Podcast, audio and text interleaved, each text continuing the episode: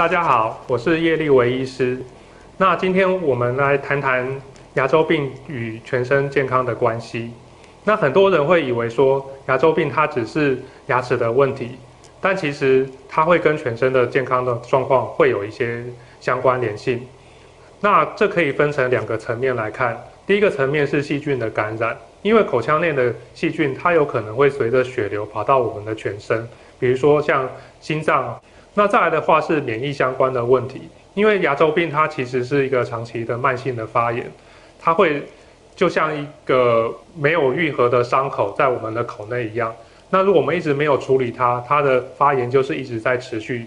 那这样的话会造成我们血管上面的疾病啊，或者说类似长期发炎所造成的老化的问题。所以其实想要长期的健康。的话，那牙周的控制是一个不可以忽视的一环。